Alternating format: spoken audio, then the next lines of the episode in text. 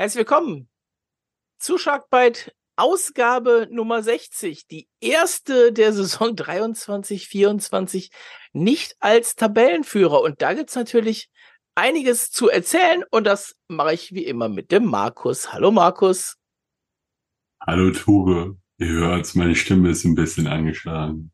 Ja, heute werde ich ein bisschen mehr reden, der Markus ein bisschen weniger. Äh, mal gucken, ob das vielleicht hilft. Das schauen wir mal. Ja, wir gehen es äh, heute ein bisschen andersrum an. Wir starten jetzt gleich mit den Junghaien, dann gehen wir ein bisschen in die DEL, schauen aufs vergangene Wochenende, um dann den ganzen Rest der Folge uns mit den Haien zu befassen. Und beim DEL-Thema natürlich auch ein kleiner Blick Richtung Champions Hockey League. Aber wir schauen zuerst Richtung Junghaie. Fangen wir immer an mit der U20. Die hat in Dresden gespielt am vergangenen Wochenende, beide Spiele gewonnen, 8 zu 1 und 5 zu 0. Der Blick auf die Tabelle hatten wir letzte Woche schon gesagt, die ersten vier Teams sind da schon etwas länger durch. Ähm, jetzt ist das Ganze dann auch ganz fix mit dem vierten Team, nämlich mit den Eisbären Juniors, die durch sind. Äh, Ingolstadt ist mit durch.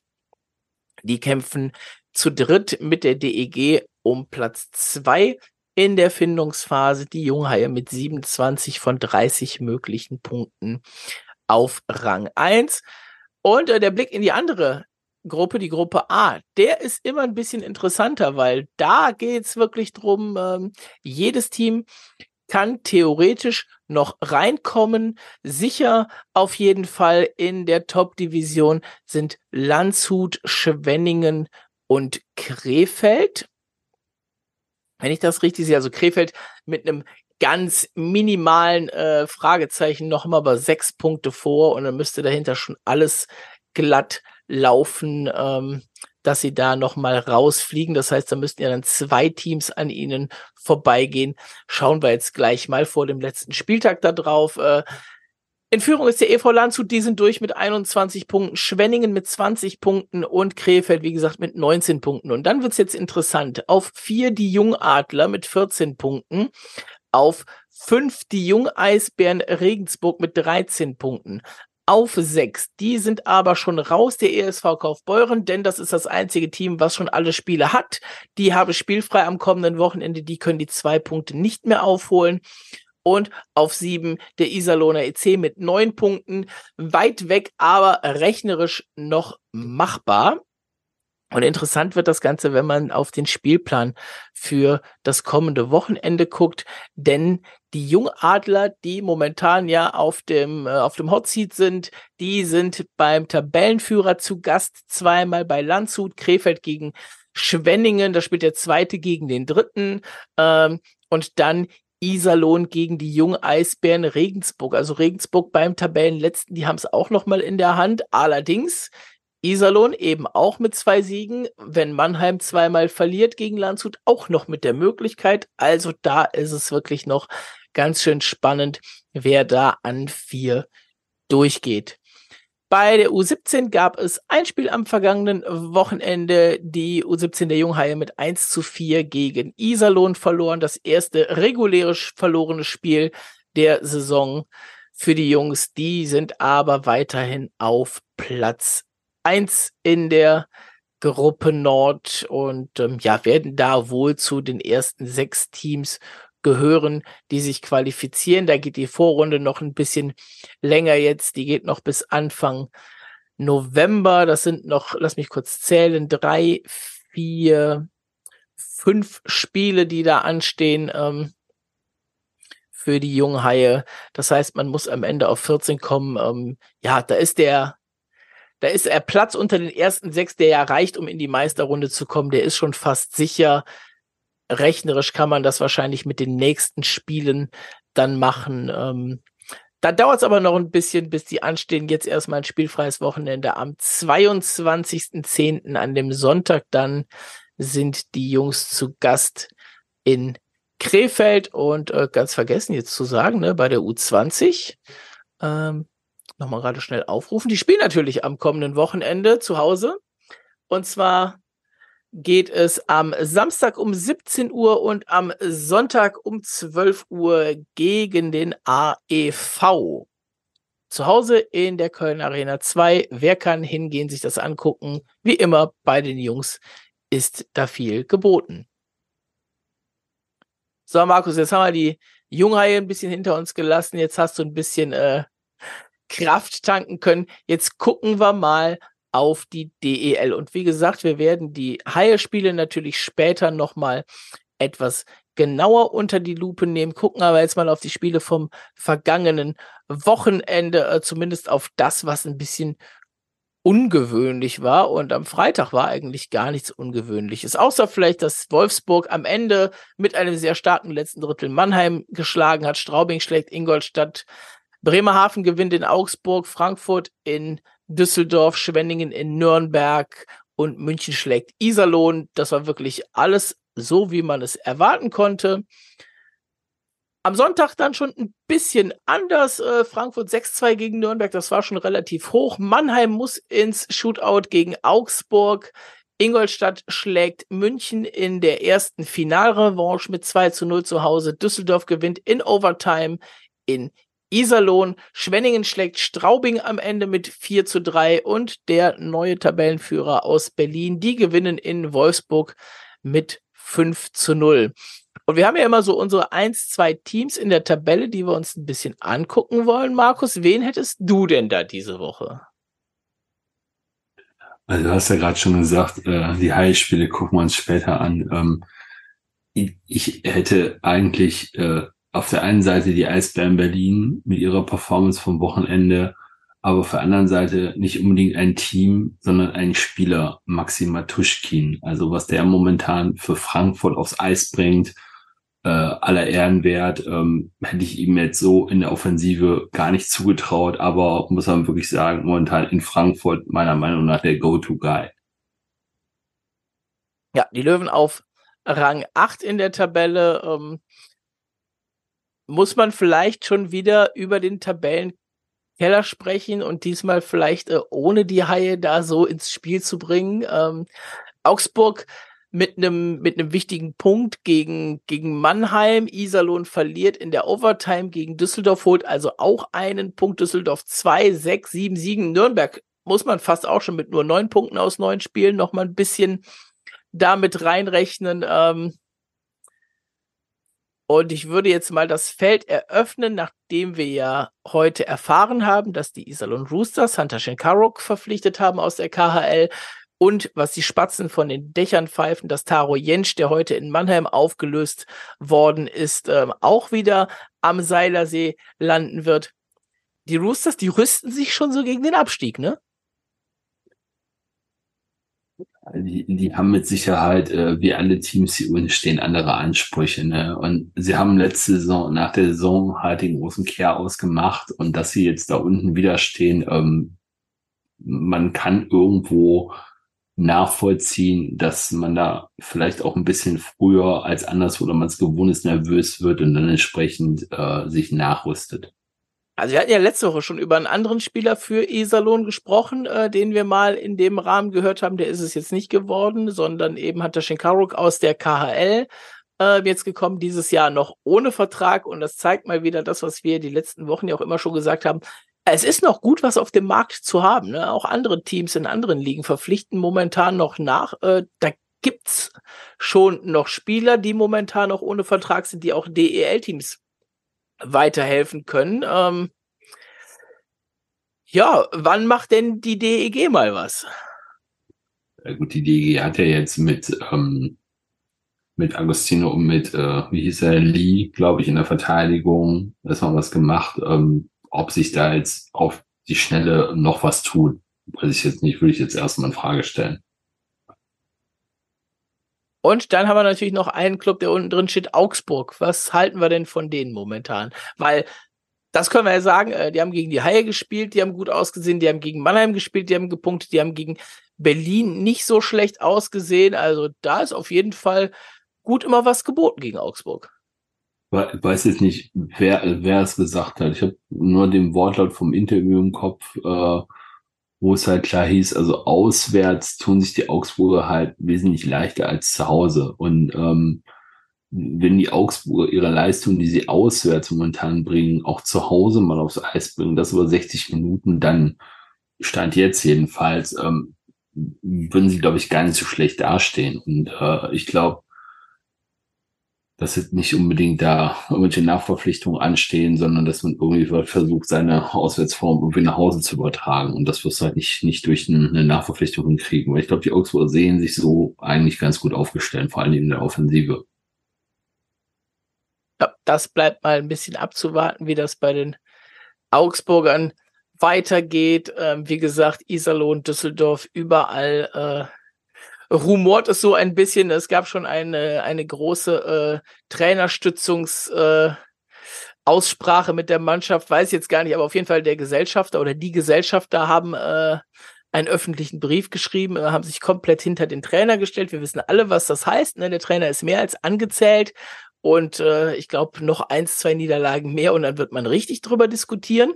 Ich glaube, der Trikotsponsor, der Hauptsponsor, hat ja auch irgendwie die, das Engagement jetzt auch verlängert. Also ja. Also von mhm. daher, äh, Iserlohn mhm. hat, äh, hat neue Gesellschafter verkündet diese Woche, die sind mal einen ganz anderen Weg gegangen, neue Gesellschafter, äh, neue Spieler, nimmt den Trainer so ein bisschen aus der Schusslinie, aber auch da haben wir letzte Woche schon gesagt, äh, Greg Poss wird da nicht, äh, nicht unantastbar sein im Zweifelsfall. Ja, und du hast eben gesagt, die Teams sind da, die wollen eigentlich gar nicht da sind, beziehungsweise sie haben andere Ansprüche. Hat Augsburg denn einen anderen Anspruch, außer dieses Jahr die Klasse sportlich zu halten im Vergleich zur letzten Saison? Ja gut, also du hast ja letztes Mal schon gesagt, dass Augsburg ja eigentlich einen Kader hat, der für die DL2 ausge oder geplant war, in dem weitesten Sinne. Und ähm, wenn es der Anspruch halt ist, ne, die Klasse zu erhalten, dann tue ich halt alles dafür. Aber wie gesagt, ich glaube, ich glaube, sie sehen sich jetzt vom, vom Kader her und vielleicht ist auch das Geld gar nicht da, um jetzt noch groß nachzuverpflichten. Ne? Also denke mal, offensiv wird sich dabei nicht zum wenn dann vielleicht in der Defensive, aber da muss auch der passende Spieler da sein und vielleicht ist er das zum jetzigen Zeitpunkt einfach nicht. Und Augsburgs Anspruch und einziger Anspruch dieser ist, glaube ich, einfach Klassenerhalt, nichts anderes. Ja, da warten wir mal die nächsten Tage so ein bisschen ab. Ich überlege gerade, war das in Iserlohn jetzt schon Lizenz 10 oder 11, die sie gezogen haben? Oh. Ich glaube, sie hatten eine 8 und dann letztes war die 9, dann ist das jetzt die 10. Ne? Ich versuche es gerade mal rauszufinden. Gib mir einen Moment. Ja, also ich meine, der nachverpflichtete Brandon Gormley war die neunte Lizenz. Sie sind, glaube ich, mit acht in die Saison gegangen, wenn ich das richtig im Kopf habe. Aber du darfst gerne gucken. In der Zeit schaue ich natürlich schon zehn, mal. Äh, zehn haben sie jetzt. Zehn haben sie jetzt, ja. Dann hatte ich da ja recht, genau. Gucken wir mal aufs nächste Wochenende. Den Brief fällt ja, glaube ich, länger aus. Ne? Also ja. Von, ja. Ja, also mehr als neun am Spielberichtsbogen wird natürlich nicht gehen, aber mit dem Ausfall äh, haben sie natürlich da auf jeden Fall was frei. Gucken wir aufs nächste Wochenende für die drei Teams. Und Freitag Showdown Iserlohn gegen Augsburg und die oh. DEG zu Gast in Schwenningen. Und hm. am Sonntag ist Iserlohn zu Gast in Nürnberg, Schwenningen in Augsburg und die DEG empfängt die Fishtown Pinguins Bremerhaven. Ja, um, ja, Augsburg ist wieder so ein Spiel wie jetzt, jetzt am Sonntag halt auch Iserlohn DEG. Das ist eigentlich auch zum jetzigen Zeitpunkt sechs Punkte Spiel, was du eigentlich nicht verlieren darfst. Ähm, da wird Iserlohn versuchen, wieder gut machen zu betreiben von Sonntag. Äh, Augsburg wird versuchen, seine Auswärtsform zu äh, konservieren. Wird interessant. Was haben wir sonst noch? Was kann man sonst noch äh, aus der letzten Woche mitnehmen? Äh, Mannheim hat verkündet, dass Matthias Plach da ausfällt für mehrere Wochen. Erstmal wahrscheinlich bis zur äh, Deutschland Cup Pause Anfang November. Ähm, dann gibt es natürlich die weiteren Spiele im Free TV, die sich der Free TV Partner ausgesucht hat. Man kann es, glaube ich, ganz einfach sagen, als München-Fan wird man gut bedient. Alles andere, ja, guckt halt in die Röhre so ein bisschen, aber das geht ja wahrscheinlich nur noch bis zum Ende des Jahres so. Und du hast ihn gerade eben genannt. Ich glaube, letzte Woche war er gerade nicht mehr mit im Sharkbite drin, äh, der neue Verteidiger der DEG, Luke Green. Ah, Green, nicht Lee. Ja. Green, genau, ja. Ähm, ja, Konstantin Krüger, äh, das vielleicht noch für diejenigen, die sich damit nicht ganz so auskennen, ist der Pressesprecher der DEL. Der hat die DEL verlassen. Da warten wir mal ab, was sich da auf der Stelle so tut. Ist ja für uns auch immer unser Ansprechpartner, wenn wir da auf die DEL zugehen. Und ähm, ja, kann natürlich in dem Fall natürlich positiv oder negativ für uns sein, äh, gerade in Bezug auf das Thema Schiedsrichter, was wir ja noch offen haben, was ich auch nicht vergessen werde. Also keine Sorge, das äh, bleibt offen, bis wir da mal irgendwas, irgendwas Fixes verkünden können, je nachdem, in welche Richtung das auch immer gehen mag. Wollen wir machen. Dann gucken wir noch mal kurz auf die Champions Hockey League. Da läuft momentan der fünfte Vorrunden- bzw. Hauptrundenspieltag. Gestern hat Ingolstadt 2 zu 5 zu Hause gegen die Wäsche Lakers verloren und Red Bull München zu Hause 1 zu 4 gegen Loco Rauma. Und aktuell wirklich live, während wir aufnehmen, spielt Mannheim gegen Rouen und führt nach zwölf Minuten mit 2 zu 0. Ähm, kurzer Blick auf die Tabelle vor diesem heutigen Spieltag. Die sind da leider noch nicht live mit eingerechnet. Ähm, Tabelle der CHL immer nach Points per Game, also nach Punktekoeffizient wie bei der DL letztes Jahr sortiert. Die Adler auf zwei, da ist das Spiel heute noch dran. Das heißt, die können theoretisch sogar mit einem Sieg ähm, ja knapp an den ersten drankommen. Das sind die äh, Wäsche Lakers ähm, Rauma ist schon qualifiziert, Ilves Tampere ist qualifiziert, Feristadt Karlstadt qualifiziert, äh, Genf qualifiziert und die nächsten, die sich dann reinspielen können im letzten Spieltag nächste Woche, unter anderem München und Ingolstadt momentan auf 7 und 10. Die ersten 16 gehen weiter in die K.O.-Runde.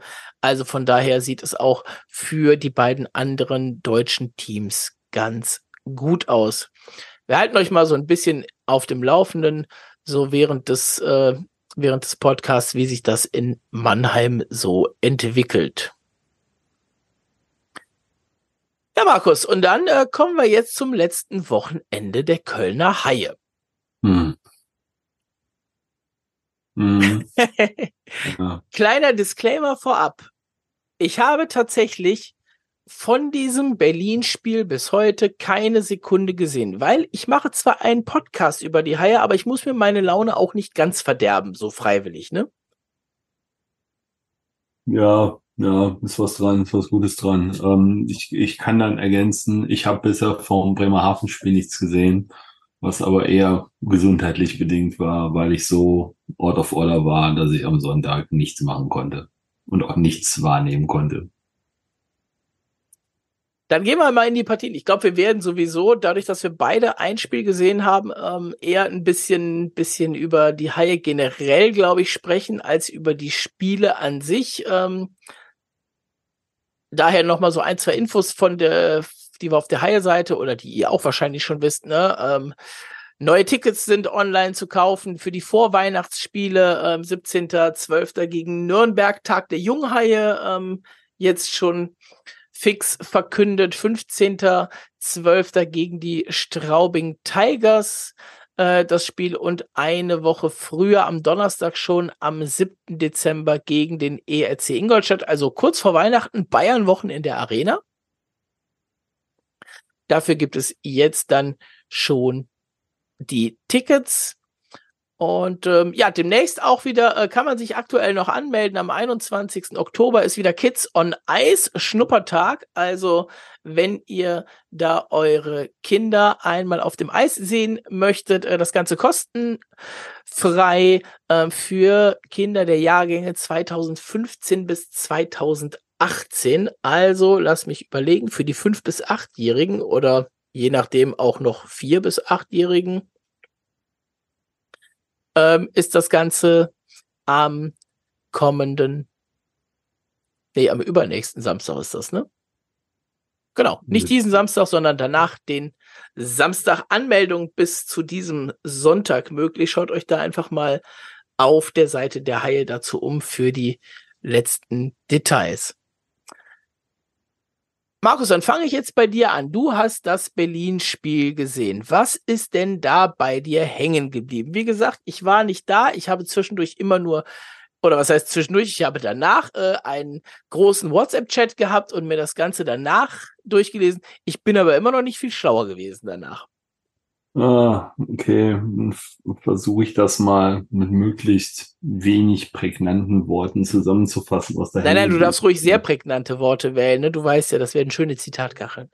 Ja, ich weiß, ich weiß. Heute wahrscheinlich äh, umso schöner. Mal gucken, was da so jetzt herausspult. Ähm, also grundsätzlich der Beginn des Spiels war jetzt so von meiner Erinnerung gar nicht so verkehrt. Aber je länger das Spiel dauerte und dass es wirklich äh, sekündlich bis hin zu Minuten länger dauerte, desto mehr konnte man den Eindruck gewinnen, äh, die Eisbären haben einen Plan, äh, den sie ganz klar verfolgen und womit sie die Haie, äh, ja, sagen wir mal so, auf Eis legen möchten. Ähm, Sie haben einen aggressiven Vorcheck gefahren. Sie haben waren in neutralen Zoo, äh, oder Mitteldrittel äh, nah an die Gegenspielern dran, haben früh gestört und haben den Hain eigentlich keine Zeit und keinen Raum gelassen. Und ähm, den Hain ist eigentlich bis ins letzte Drittel, wo Berlin dann ein, wenn nicht sogar zwei Gänge rausgenommen hat, äh, herzlich wenig eingefallen, um gegen dieses aggressive Berliner Vorchecking oder die gesamte taktische Ausrichtung der Berliner irgendwas ausrichten zu können. Ähm, die wenigen Powerplay-Situationen, die die Haie hatten, haben sie auch äh, nicht nicht äh, ummünzen können, äh, hatten dort auch Schwierigkeiten wieder wieder in die Formation zu kommen und ähm, die Chancen, die sie im Endeffekt hatten, äh, hat dann Jake Hildebrand relativ souverän entschärft. Ähm, aus meiner Sicht war jetzt nicht der über Goalie, aber ähm, die Haie haben sie noch relativ einfach gemacht, beziehungsweise seine Vollleute haben sie relativ einfach gemacht. Die Schussbahnen waren immer frei, hatte immer freie Sicht auf die Scheibe und wenn die Scheibe dann durchkam, ähm, wenn, wenn mal jemand in Schussweg stand, dann ging sie eigentlich mehr oder weniger auf den Brustpanzer und dann war es das oder auf den Schoner und äh, die Rebounds war dann auch keiner da. Also die Haie wirkten ein bisschen überspitzt gesagt hilflos in den ersten 40 Minuten. Ähm, sie sind dann im letzten Drittel relativ schnell zu zwei Toren gekommen, äh, hatten das Momentum auf ihrer Seite, hatten dann, glaube ich, sogar die Riesenchance, um 3 zu 4 zu verkürzen. Äh, da hat Jake Hildebrand dann wirklich richtig stark gehalten und ähm, ab da an war es dann mehr oder weniger ein Nachhausespiel der Berliner, die dann durch das Empty Net äh, Mendes 5-2 gemacht haben, weil der Deckel drauf. Das war jetzt auch 30 Sekunden vor Schluss, ähm, da war Decke eh schon drauf im 4-2. Aber wie gesagt, alles in allem haben die Berliner taktisch den Hain 1 an den Zahn gezogen.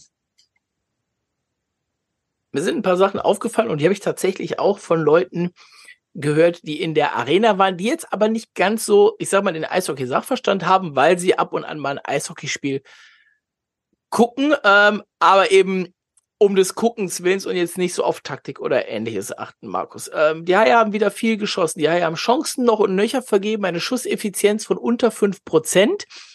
Wieder kein Powerplay genutzt ähm, und waren, das weiß ich aus der Statistik, da haben die Leute nicht drauf geachtet, waren am Buddy-Punkt besser. Wie kannst du denn so ein Spiel dann doch noch verlieren?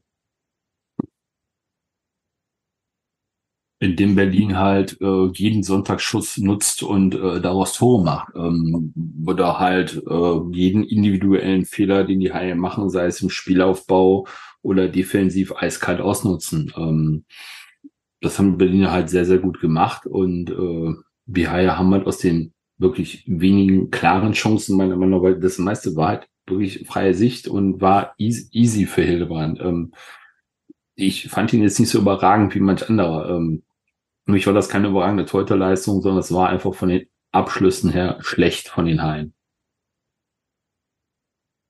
Dann lassen wir Berlin mal Berlin sein äh, und gehen mal weiter nach Bremerhaven. Äh, zum einen, ich weiß nicht, ob du es schon gesehen hast, wenn zwei Teams in der DEL ein rotes Logo haben, ist diese Matchstatistik bei den DEL-Spielen ein Graus, weil die nutzen nämlich für beide Teams dieselbe Farbe quasi und äh, man kann nicht erkennen, wer da irgendwo vorne liegt oder sonst irgendwas. Sehr gut. Kommt auf unsere Liste drauf, äh, die wir gerne an die DEL irgendwann mal weiterleiten, wenn es irgendwann nicht gut ist. Aber Ergebnis war halt in Bremerhaven dasselbe. Und äh, ich habe es nach dem ersten Drittel äh, getwittert. Das war eigentlich ein Spiel auf, auf Augenhöhe, bei dem Bremerhaven halt eben durch einen, durch einen Fehler in der, in der eigenen Zone der Haie in Führung geht. Also es war dieses Tor von, von Mauerman, wo die Haie zweimal verpasst haben, den Rebound raus zu befördern, ihn jeweils nur kurz angetappt haben und dann kam eben Mauerman, stand da richtig und hat das Ding reingedrückt. Jetzt muss man aber auch sagen, und äh, bei allem Respekt für Bremerhaven, ähm, mit dem Kader, mit dem Team, mit dem Anspruch, den die Haie haben, ist ein ausgeglichenes Spiel gegen Bremerhaven eigentlich nicht das, was die Haie wollen. Würdest du mir da zustimmen? Sollte zumindest nicht der Anspruch sein, besonders wenn man bedenkt, wer bei Bremerhaven momentan fehlt. Ähm, das ist eigentlich so, ja. eigentlich sollten, sollten die Haie dann dem Spiel den Stempel aufdrücken. Gut, wie gesagt, ich habe es jetzt nicht gesehen, aber das, was ich bisher so vernommen habe vom Spiel, war halt komplett das Gegenteil der Fall. Äh, Im zweiten Drittel, um das Spiel dann auch rund zu machen, da hat Bremerhaven dann richtig Gas gegeben. Da war von den Haien typisch zweites Drittel nicht viel zu sehen. Äh, Jan Obers hat einen Strahl eingenetzt, äh, das stand da ganz frei und das ist dann so ein typisches Obers-Ding, ne? der holt einfach aus und nagelt das Ding gnadenlos in die Maschen, egal ob dann Torwart dazwischen steht oder nicht. Ähm, den Treffer von äh, Niklas Jensen haben die Haie ihm quasi wieder selbst aufgelegt, wieder verpasst, die Scheibe zu befreien, wieder dem Gegner zurückgespielt im Prinzip. Äh, und dann stand es 3 zu 0, Lichtblick kurz vor Drittelende, das 3 zu 1 in Unterzahl durch Justin Schütz. Und dann, ähm, ja, das 4 zu 1 von Jan Obers wieder im Powerplay, wieder, oder was heißt wieder in Powerplay? In Powerplay wieder ein Strahl, so rum ist es richtig, zum 4 zu 1 und dann dachtest du, okay, Spiel ist gegessen. Dann zieht Bremerhaven noch eine Strafe. Ähm, Uwe Krupp zieht den Torhüter und die Haie machen mit 6 gegen 4 das 4 zu 2. Und dann denkst du dir so fünfeinhalb Minuten vor dem Ende, ja, zwei Tore, fünfeinhalb Minuten vor dem Ende, letztes Drittel können die Haie eigentlich ganz gut. Schauen wir mal, was hier noch geht. Und neun Sekunden später macht Bremerhaven das 5 zu 2, weil die Haie in der Verteidigung völlig im Tiefschlaf sind und ähm, eine ganz, ganz schlechte Zuordnung haben. Und Ross Mauerman mit seinem zweiten Tor alleine auf Pankowski zu, der bei dem Spiel wieder im Tor war. Ja, da war die Sache dann gegessen. Und ähm, das auch in der Höhe völlig zu Recht dann am Ende an Bremerhaven. Ne? Also da braucht man sich auch gar nicht äh, da braucht man gar nicht zu sagen. Wie gesagt, wir haben am Anfang gesagt, erstes Drittel ausgeglichen kann nicht der Anspruch der Haie sein. So ein Ergebnis kann nicht der Anspruch der Haie sein. Und dennoch geht das Ergebnis in diesem Spiel voll in Ordnung, weil die Haie einfach die komplette Partie fast verpennt haben. Und ähm, das ist dann auch tatsächlich mal so eins dieser seltenen Spiele, wo die Haie weniger aufs Tor geschossen haben, ähm, weniger Bullies gewonnen haben und trotz, dass sie weniger aufs Tor geschossen haben, eine unfassbar schlechte Schusseffizienz von 6,9 Prozent nur haben. Zwar ein Powerplay-Tor bei 6 gegen 4, ähm, das sah dann auch wirklich ganz gut aus, aber das hat dann in diesem Fall nicht gereicht, um da Bremerhaven irgendwie auch nur ansatzweise das Wasser zu reichen. Also das war wirklich eine richtig gute Partie von Bremerhaven, eine richtig bescheidene Partie der Haie. Und jetzt müssen wir mal gucken, Markus. Ne? Ist diese Anfangseuphorie, das habe ich jetzt schon öfter gehört oder gelesen, ist diese Anfangseuphorie von den ersten gewonnenen Spielen, Tabellenführung und das alles, ist das bei dir auch verflogen? Ist die Euphorie verflogen? Ähm, nee, also bei mir jetzt nicht wirklich. Ähm, es ist natürlich klar, dass, dass du nicht einfach so durchmarschierst und äh, jedes Spiel gewinnst oder in jedem Spiel immer die Chance hast zu gewinnen. Es wird, es wird äh, immer mal solche Spiele oder auch so Wochenenden geben, wo entweder halt gar nichts läuft, der Gegner halt äh, sehr gut eingestellt ist und du keine Antworten darauf hast. Ähm, so, sowas gibt's immer mal. Ähm, kann genauso sein, dass du am Freitag dominierst und am Sonntag unter die Räder kommst. Ähm, von daher ich sehe jetzt nicht den Grund dafür, dass man sagen muss, die Euphorie ist verflogen. Ähm, alle haben Anfang des, die ersten Spiele gesehen, was, was die Haie an Potenzial haben, was sie drauf haben. Ähm, jeder hat aber auch immer gesagt, äh, wir haben noch einige Baustellen, die wir bearbeiten müssen. ich würde das Ganze mal in eine andere Richtung lenken und einfach mal versuchen herauszufinden oder die die Frage zu stellen, wie viel oder wie sehr ist das aktuelle Team von einem Spieler wie Gregor McLeod abhängig? Denn lass es mich kurz so zu Ende führen. Gregor McLeod fehlt jetzt seit, was waren es, drei Spielen. Ja. Ähm, und wenn man sich die Ergebnisse aus den letzten drei Spielen anguckt und sieht, wie sich das Line-up verändert hat und welche Änderungen Uwe Krupp am Line-up vorgenommen hat, stellt sich mir die Frage, äh, macht man zu viel abhängig von diesem einen Spieler oder was ist das Problem momentan? Denn ein Spieler fällt aus und man wirft eigentlich bis auf die vierte Reise, glaube ich, alle Reihen um. Steige ich ein, bevor ich dann jetzt gleich äh, noch was dazu bringe, was du gerade gesagt hast. Aber ähm, ja, ich kann mich aber auch dran erinnern, dass wir vor Wochenfrist gesagt haben, ähm, wie kriegst du die dritte Reihe ans Laufen? Mit ja, Wohlgemut, mit äh, Storm. Und natürlich war unser Ansinnen nichts zu sagen, haha, Gregor McLeod fällt aus und dann schmeißen wir alles mal durcheinander. Natürlich nicht. Aber was hättest du denn gemacht, um die äh, ans Laufen zu bringen? Und dann fällt ja auch noch der Center der, der besten Reihe bisher aus. Dass man da was machen musste, ist völlig klar. Aber wenn du doch sowas sowas hast und diese, diese Coincidence hast, ne? Center erste Reihe fällt aus, dritte Reihe läuft nicht. Warum lässt du denn dann nicht wenigstens die andere Reihe, die dieses Jahr zwar auch noch nicht so bei 5 gegen 5 funktioniert hat, aber wenigstens in Überzahl halbwegs ordentlich performt? Warum lässt du die nicht zusammen und mischt einfach die erste und die dritte Reihe? Weil die Möglichkeit hast du ja. Du kannst auch noch jemanden im Zweifel aus der vierten Reihe dazu nehmen, weil die vierte Reihe ist halt da, ne? Vierte Reihe sind irgendwo meistens die drei Spieler, die nicht überzählig sind, aber die eben in diesen ersten Reihen eben nicht so funktioniert haben, vielleicht. So, da ja. hast du die Möglichkeit, zum Beispiel ähm, einen Robin van Kalster vielleicht vorne reinzustellen zu Grenier und Schütz. Mit dem Hintergrundwissen, das hat in der Vorbereitung in Iserlohn schon mal ganz gut geklappt, die Reihe. Das war die beste Reihe bei dieser Niederlage in Iserlohn. Die Möglichkeit gibt es. Du kannst natürlich, ganz klar, du kannst einen Dave McIntyre dahinstellen. Du musst doch aber sehen, spätestens hat im zweiten Spiel, dass das vorne und hinten nicht funktioniert. Und ebenso wenig ein Wohlgemut, den du ans Laufen kriegen musst, der sich ja darüber, darüber definiert, der ein bisschen Selbstvertrauen auch braucht, bei dem mal was klappen muss, ne? Äh, wenn der nicht mal an der Seite von Aubry und Tourisson ins Rollen kommt, dafür ein Kamera die dritte Reihe deutlich, deutlich aufwertet. Ähm, und auch ein, ein Jason Best, da eine hervorragende Rolle spielt, so dass ein, ein Freddy Storm ans Laufen gekommen ist. Da musst du doch aber dann trotzdem spätestens im dritten Spiel bei den ersten beiden Reihen wieder ein bisschen wechseln oder halt sagen, okay, komm, Kamera hier zurück, ne? Dann packen wir mal jemand Neues zwischen Grenier und Schütz und schauen mal, schauen mal, was da sonst so passiert. Denn, und jetzt kommt der Punkt, das haben wir mal nachgeguckt. Bis zum Ausfall von Gregor McLeod gab es nur sechs Tore, die nicht die McLeod-Reihe geschossen hat, die nicht ein Special-Team waren und die nicht aufs leere Tor waren. Also aus dem Spiel heraus, fünf gegen fünf.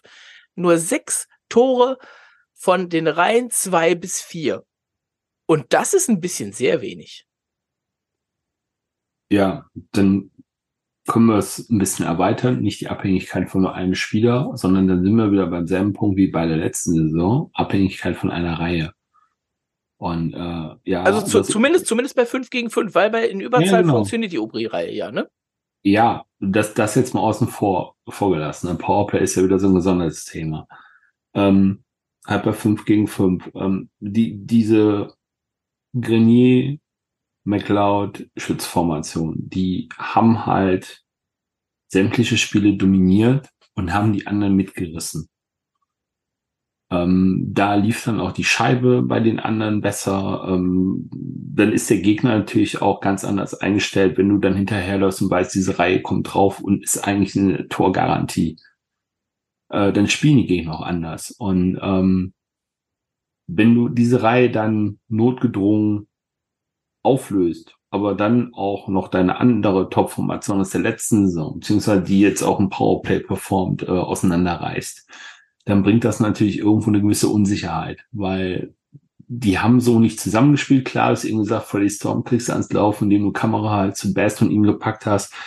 Aber dafür hakt's halt an allen anderen Stellschrauben. Und die Reihe Storm Best Kamera liefert dann natürlich nicht das, was eine Garnier äh, McLeod Schützformation liefern kann äh, äh, leisten kann. Und ähm, dann, dann kommt so ein Gesamtkonstrukt mal ganz schnell ins Straucheln. Und es ist ja dann nicht nur der Angriff, die Abwehr spielt zwar unverändert, aber trotz alledem, da schleichen sich dann Fehler ein, die aber noch nicht mal die, die Abwehrspieler machen in dem Sinne, sondern es sind ja dann die Stürmer, die mit zurückgehen, die dann den Slot absichern, ähm, die verlieren dann ihre Gegenspieler und dann muss die Abwehr irgendwie ausbaden, die kriegen es dann auch irgendwie nicht hin. Also der ist, ja, es ist noch früh, aber trotz alledem, meiner Meinung nach, das stimmt ja mit der Abstimmung überhaupt äh, vorne und hinten nicht.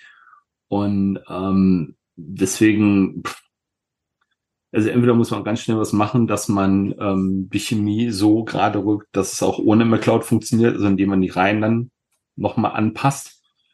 Oder McCloud kommt dann schnellstmöglich wieder. Da müssen wir auch äh, natürlich über die Special Teams reden, Markus. Wir sind eben in den Spielen schon mal ein bisschen drauf eingegangen. Ähm, wir sagen ja immer so gerne, das Powerplay der Haie zündet noch nicht so richtig. Das ist aber das drittstärkste Powerplay der Liga mit 22,22 Prozent aktuell. Dafür haben die Haie aber das viertschwächste Penalty Killing der Liga und das ist natürlich äh, sind zwei Punkte, wo man ansetzen kann. Äh, denn wir sagen ja immer, das Powerplay, das könnte noch so ein bisschen besser sein. Und wenn man sich das mal anguckt, ähm, ich habe es jetzt nicht genau nachgezählt. Das mache ich aber nebenbei nochmal, während du jetzt ein bisschen was sagen darfst. Ähm, die zweite Powerplay-Formation, ne, die macht mir ja so ein bisschen Sorgen. Ja, komme komm ich gleich drauf. Ähm, du hast jetzt gesagt, die Haie haben das drittbeste beste Powerplay. Ne? Ähm, es macht halt optisch... Mit zehn Powerplay-Toren, ja.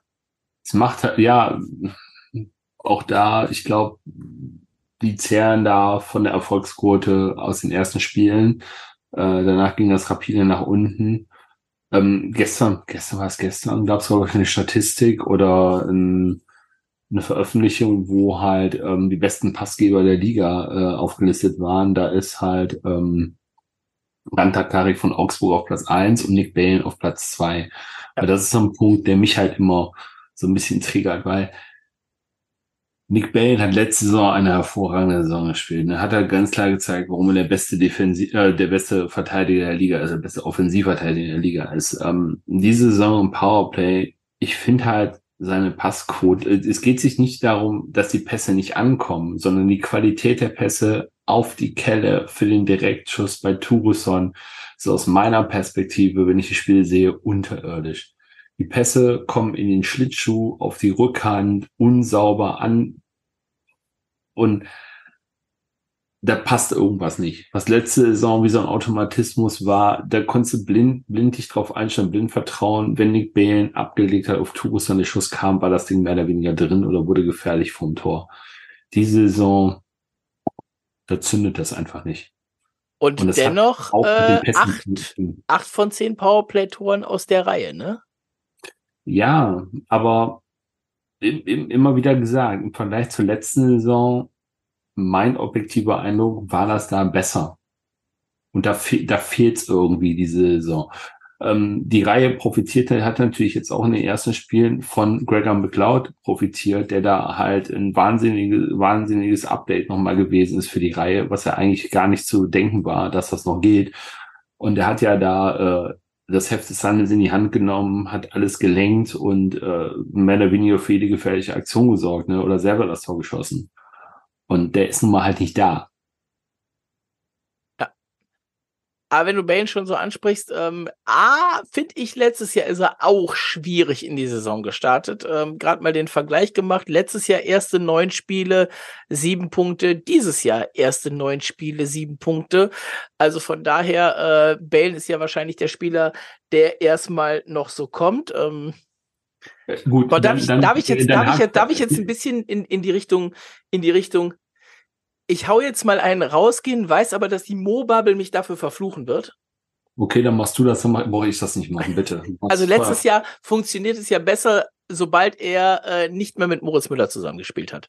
Das wollte ich jetzt auch ansprechen, ob das eventuell ein Punkt sein könnte. Ja, und zwar, das kann man, äh, das kann man ja alles wunderschön nachgucken. Ähm, ja, es waren die ersten vier Spiele letztes Jahr mit Mo, dann kamen fünf mit Dietz und dann war er ja lange Zeit mit Brady Austin zusammen und dann wird's besser. Also ich habe ja noch Hoffnung, dass das dieses Jahr auch passiert. Und wenn wir schon gerade bei Mo Müller sind, äh, bisschen mir böse, wenn ich sage, wenn du jemanden einen anderen Verteidiger als Mo Müller in den zweiten Powerplay-Block packst, pa funktioniert das da auch besser? Ich glaube, das habe ich in einer vorherigen Ausgabe schon mal gesagt. Hoffe ich zumindest. Ähm, nicht, nichts gegen Moritz Müller. Aber wenn du einen Moritz Müller im Powerplay an der blauen Linie hast, als Gegner respektierst du den noch nicht wirklich. Weil du brauchst ja keinen gefährlichen Schlagschuss von ihm von der blauen Linie zu befürchten. Das Einzige, was im schlimmsten Fall, dass der Gegner sich kommen kann, ist ein Schlenzer, der Richtung Tor geworfen wird, der vom Tor abgefälscht wird. Der lässt sich aber durch gutes Positionsspiel relativ leicht abblocken. Wenn du halt einen Moritz Müller an der blauen Linie hast, der macht ja im Endeffekt für, aus Gegnersicht nichts anderes als die Scheibe weiterleiten. Und wenn du da auf den Passwegen stehst oder die Passwege zustellst, ja, vor dem Schuss brauchst du keine Angst zu haben. Vor allen Dingen nicht, wenn eine Torhüter freie Sicht hat. Und äh, das sind so Dinge, dann spielst du eigentlich keine Überzahl, sondern spielst eigentlich mit vier gegen vier wenn du jetzt jemand anders hinpackst, ne, sei es ein Brady Austin, sei es ein Stan Dietz oder sei es ein André Schuster, ich glaube, weniger gefährlich kann es nicht werden. Und ich glaube, zumindest ein Schuster und ein Austin, also Austin vor allen Dingen, aber auch ein Schuster hat, was Sachen Passqualität und Übersicht angeht, mehr zu bieten als Moritz Müller. Jetzt kommt die große Frage, die ich dir stelle. Wir haben jetzt neun Spiele gespielt. Wie viele Minuten mehr Eiszeit hat Moritz Müller als André Schuster? Oh Gott. Ja, mit Nick Bay ins Spiel wahrscheinlich eine ganze Menge. Und da noch, weil es Bockplay spielt und in Unterzahl dabei ist. Weiß nicht. Es sind, auf, es sind auf die Sekunde 28 Minuten mehr. 28 Minuten. Auf neun Spiele. Rechne es dir aus, ne? Es sind über drei Minuten mehr Eiszeit pro Spiel für Moritz Müller als für ein Ex-NHLer, ähm, der noch fünf Minuten weniger als Brady Austin hat. Ähm, das kommt dann, kommt dann auch noch dazu. Also Mo hat auch noch mal 23 Minuten mehr Eiszeit als Brady Austin und ähm, können wir uns darauf einigen, dass es zu viel ist? Ja, und das, wie gesagt, nochmal, das soll schon richtig rüberkommen. Das ist nichts gegen Mo an der Stelle. Nein. Sondern das ist, das ist rein was gegen die Rolle, die er spielen muss, die für ihn nicht passt. Und wenn du es rund machen willst, es ist ein Wink gegen das taktische Konzept, was vom Coaching-Staff der Haie gefahren wird. Ja, dazu kommt dann, ne, wenn du guckst, ein Stan Dietz hat in fünf Spielen äh, nur 20 Minuten weniger, warte, genau genommen sind es 25 Minuten weniger Eiszeit als ein Jan-Luca Senhen in neun Spielen. Ja, das sagt dann auch wieder, wieder alles aus. Ähm, ja, Senhen, äh, da kann man natürlich diskutieren. Er hat momentan auch nicht seine beste Phase. Absolut korrekt. Meiner Meinung nach äh, ist er vielleicht auch mal der Verteidiger, der, der sitzen muss ähm, dass du vielleicht auch mal, mal einen Eichinger bringen musst an der Stelle wofür? oder ähnliches, um einfach ein bisschen Ruhe reinzubringen. Ja, wofür ähm, haben wir ihn gewollt? In die Situation. Aber, und ich werde es nicht müde, liebe DEL, warum zum Teufel gibt es keine Time on Ice im Schnitt auf eurer Seite, verdammte Kacke? Das muss man sich jetzt wieder alles woanders herholen. Mann, Mann, Mann, Mann, Mann. Noch was für die Liste. Warum gucke ich da eigentlich überhaupt nach? Weil du hoffst, dass es irgendwann mal besser wird, genauso wie ich. Ja, in der Hoffnung, genau. Da, äh, da hört's dann schon auf. so, aus. Time on Ice per Game. Ähm, Bale hat ein bisschen mehr als Moritz Müller. Dann kommt Austin, dann kommt Schuster. Das sind aber, wie gesagt, ähm, echt viel hinterher, ne? Und dann ähm, im Sturm die McLeod-Reihe weit vorne bis auf Grenier, weil er keine Unterzahl spielt und äh, Gregor McLeod in der ersten Überzahl spielt, ne, dann die Aubry-Reihe und dann geht's weit, weit nach unten. Ne? Also die vierte Reihe, die, die Jungs, Robin van Kalzer, Elias Lindner, Håkan Händelt irgendwo zwischen sechs und zehn Minuten, Glötzel bei zehn Minuten, Senhen bei elfeinhalb. Also das, das klassische Schema an der Stelle. Ne? Ja, das ist dann wieder dasselbe, worüber wir schon letzte Saison uns unterhalten haben geschimpft haben und worüber wir uns wahrscheinlich unter Uwe Krupp immer ärgern werden. Du hast jetzt den, ich habe Mo angesprochen, du hast jetzt Uwe angesprochen. Komm, Markus, jetzt will ich was hören. Ja, ganz, äh, ganz ehrlich, ich, ich, ich weiß ja in dem Fall schon gar nicht mehr, wo ich, wo ich anfangen soll oder wo ich aufhören soll. Ne? Können, können jetzt wieder äh, alles von der letzten Saison rausholen. Ähm, lange Rede, kurzer Sinn. Die Haie, der Coaching-Staff, Uwe Krupp, die haben einen Plan A, wie sie ins Spiel reingehen wollen. Aber der Plan B, wenn es mal nicht läuft oder der Gegner halt irgendwas auffällt, womit man vielleicht in der Vorbereitung nicht gerechnet hat, oder worauf man sich nicht vorbereitet hat, da kommt keine Reaktion. Es wird halt stur an dem Konzept, was man hat, festgehalten. Wenn es funktioniert, alles wunderbar, alles schön. Aber wenn es mal nicht funktioniert, es funktioniert halt auch nicht immer damit, äh, im letzten Drittel in der Kabine nochmal äh, eine passende Ansprache zu halten, die Jungs zu motivieren, dass sie rausgehen, wie die Feuerwehr und dann plötzlich Eishockey spielen. Äh, als, als wären sie halt ähm, die kanadische Nationalmannschaft, die in den besten Zeiten äh, jede andere Nationalmannschaft an die Wand gespielt hat. Ähm, oder halt in den letzten zwei Minuten Goldie raus und dann da alles auf eine Karte setzen und dann das Spiel irgendwie drehen oder in die Overtime bringen. Ähm, das funktioniert halt nicht immer. Und wenn du halt so Spiele hast wie jetzt halt ne, das von Freitag gegen Berlin, da ist es halt wieder klar geworden. Berlin hatte einen ganz klaren Plan, die Haie kamen damit nicht klar und haben sich null an das Spiel angepasst oder Veränderungen vorgenommen. Und dann so Sachen machen wie, ähm, wie gegen Augsburg, ja, ich pack dann den letzten Drittel Kamera wieder zurück in die Top-Formation und hoffe, dass es funktioniert, was ja dann auch funktioniert hat. Ne? Ähm, das kann halt nicht das Rätselslösung sein. Ich werde auch nicht müde zu sagen, klar, die Saison läuft in Ingolstadt noch nicht so, aber die taktische Finesse, die andere Trainer mitbringen, ne? sei es ein Mark French, der so eine variables Konzept äh, da in Ingolstadt installiert hat, die auf alles reagieren können und verschiedenste ähm, Gesichter zeigen können während eines Spiels und den Gegner daran verzweifeln lassen können. Äh, einen Funken davon wünsche ich mir auch mal bei den Haien, aber unter Uwe Krupp glaube ich nicht, dass ich das jemals erleben werde. Guck mal, gerade so ein bisschen den Vergleich zur letzten Saison. Ne? Letzte Saison nach neun Spielen hatten wir 14 Punkte. Diese Saison 15 Punkte. Wir haben letzte Saison nach neun Spielen, lass mich kurz zählen, 19, 21, 24, 26, 32 Tore erzielt gehabt.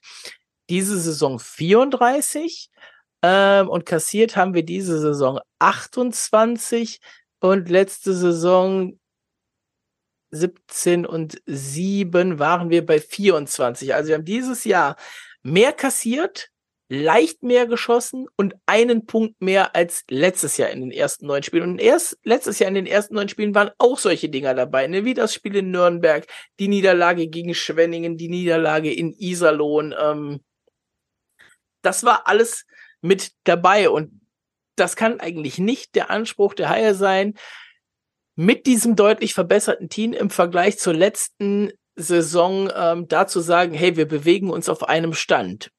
Ja, Letztes Jahr wurden die Haie am Ende hinten raus richtig stark.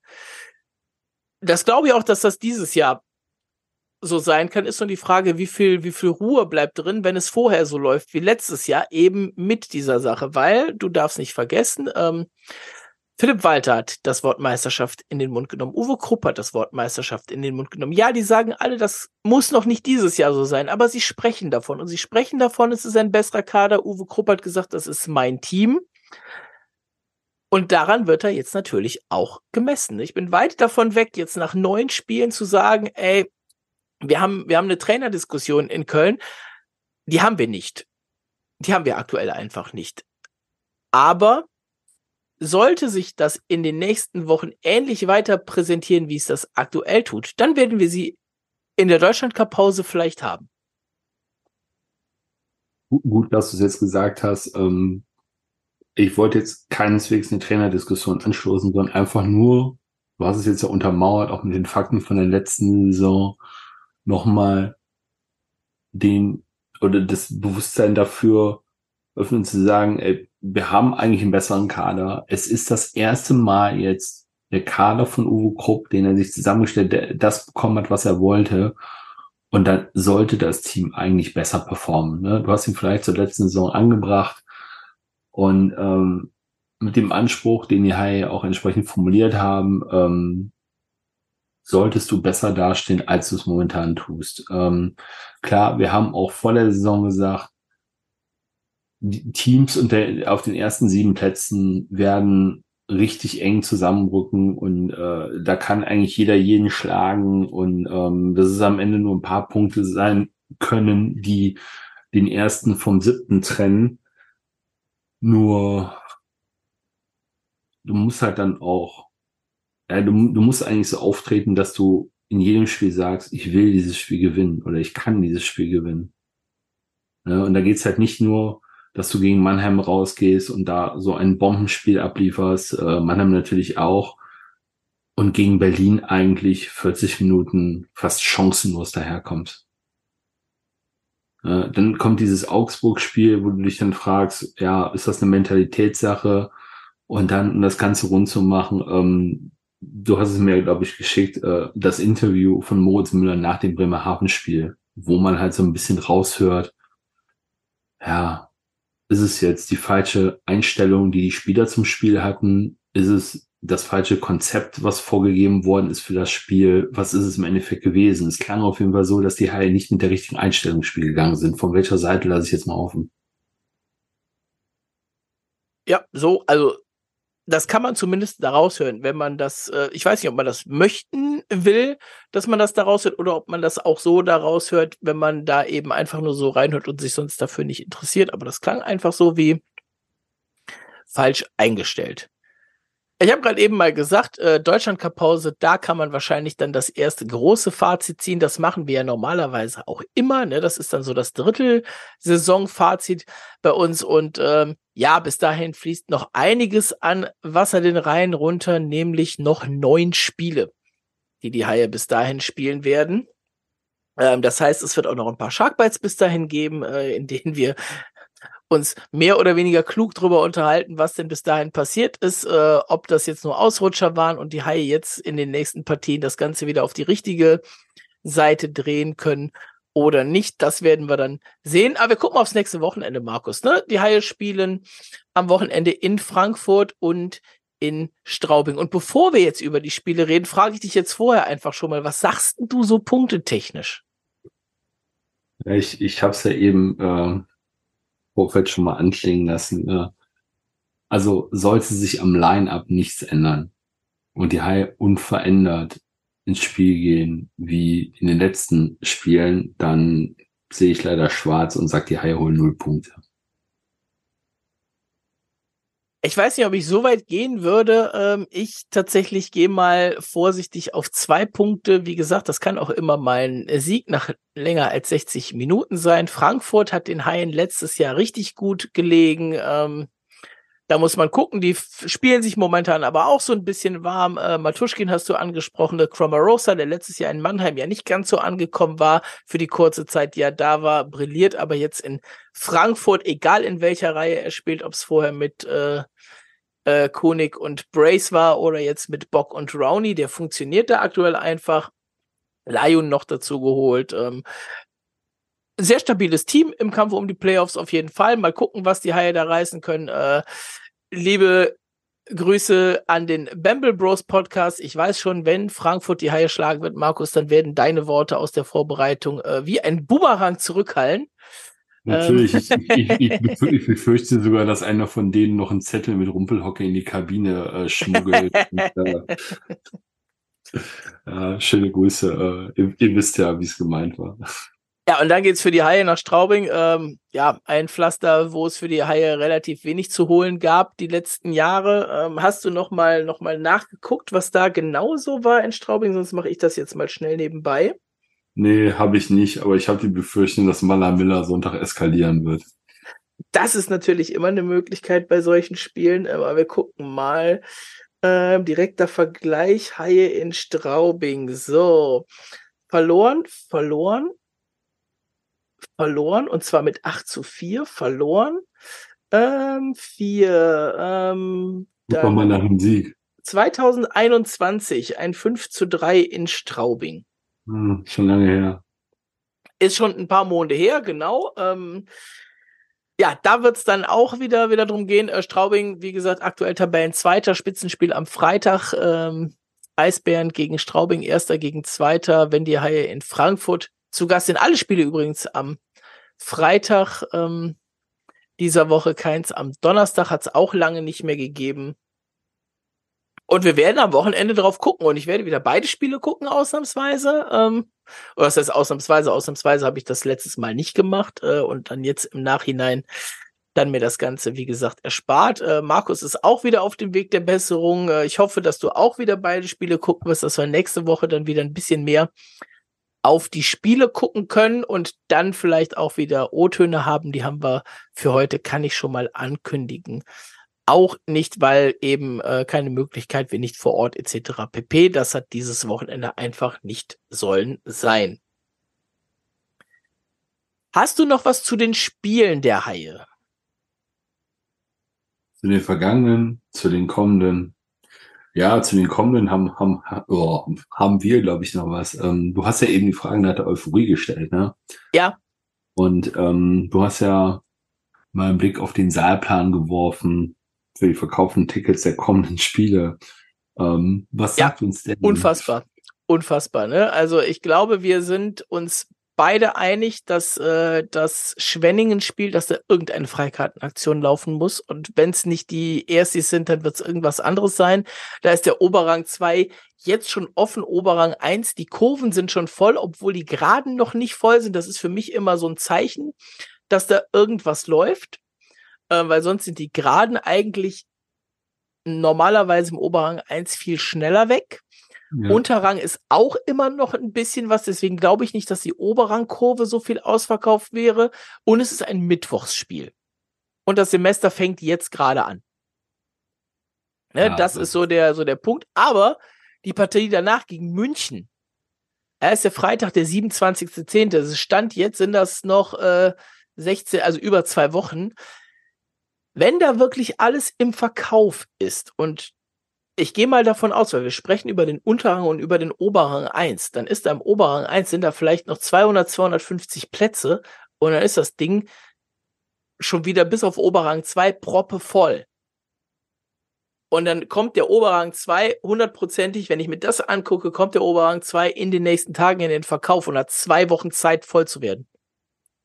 Also sprechen wir bei den beiden Spielen schon wieder von fast Ausverkauf. Ja, soweit bin ich bei Schwenning jetzt noch nicht, ne, weil da sind dann oben wahrscheinlich die, die 700er Außenbereiche, die noch nicht im Verkauf sind. Dann, ähm, dann, nehmen wir, dann nehmen wir mal so eine grobe Tendenz 17.000 an. Ja, ich weiß halt nicht, was da, was da an Tickets geblockt ist oder nicht. Ich würde mal, 16, ja, ich würd mal, ich würd mal 16 paar, sagen.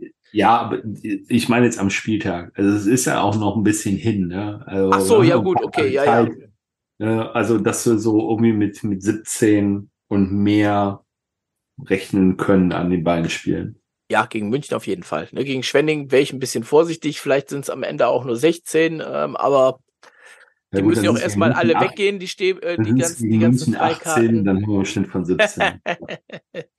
Aber ja, Euphorie, es wird wieder, es wird wieder gut voll werden, das definitiv. Markus, dann gucken wir jetzt noch mal ein bisschen weiter, äh, denn letzte Woche haben wir die Sharkbite Playlist erschaffen Oh, und äh, wir haben einige Mails dazu bekommen und wir, wie gesagt, äh, wir werden nach und nach abarbeiten. Wir werden jetzt nicht alle Vorschläge, die wir diese Woche bekommen haben, ähm, reinpacken, sondern das wird jetzt nach und nach ein bisschen gehen. Äh, wir werden ja auch demnächst mal wieder den einen oder anderen Gast haben, der dann ein bisschen, ein bisschen auflegen darf und ähm, ja, wollen wir diese Woche mal ein bisschen, wir haben letzte Woche mit drei Liedern gestartet, mit einem ganz klassischen, mit dem, mit dem, äh, mit dem Intro-Song der Haie diese Saison, dann jeder von uns noch einen zugelegt. Diese Woche haben wir uns überlegt, jeder von uns legt einen auf und wir haben dann noch so drei Hörerwünsche, Markus. Fang Fang doch mal an bei dir. Nee, fang mal mit einem Hörerwunsch an. Fangen wir mit dem Hörerwunsch an. Und zwar ähm, ist mal früher ein Dritteleinlauf-Sound, glaube ich, gewesen. Ich weiß gar nicht, ob es auch am Anfang war. Äh, wir nehmen Shipping Up to Boston von den Dropkick Murphys mit in die Liste. Hm, schicker Wahl. Jetzt du. Gut, ich bleibe meiner Linie treu und ergänze um The Union Underground Across the Nation. Dann als nächster Hörerwunsch kommt von ACDC Hell's Bells mit auf die Liste. Äh, wonach jetzt ich äh, mit dabei bin. Ähm, und zwar ist das nicht nur mein Wunsch tatsächlich, sondern auch zusätzlich ein Hörerwunsch. Also ähm, das hat sich ein bisschen überschnitten. Das ist Lola Montez von Volbeat. Und last but not least schicken wir auch noch Bleed It Out von Linkin Park mit ins Rennen.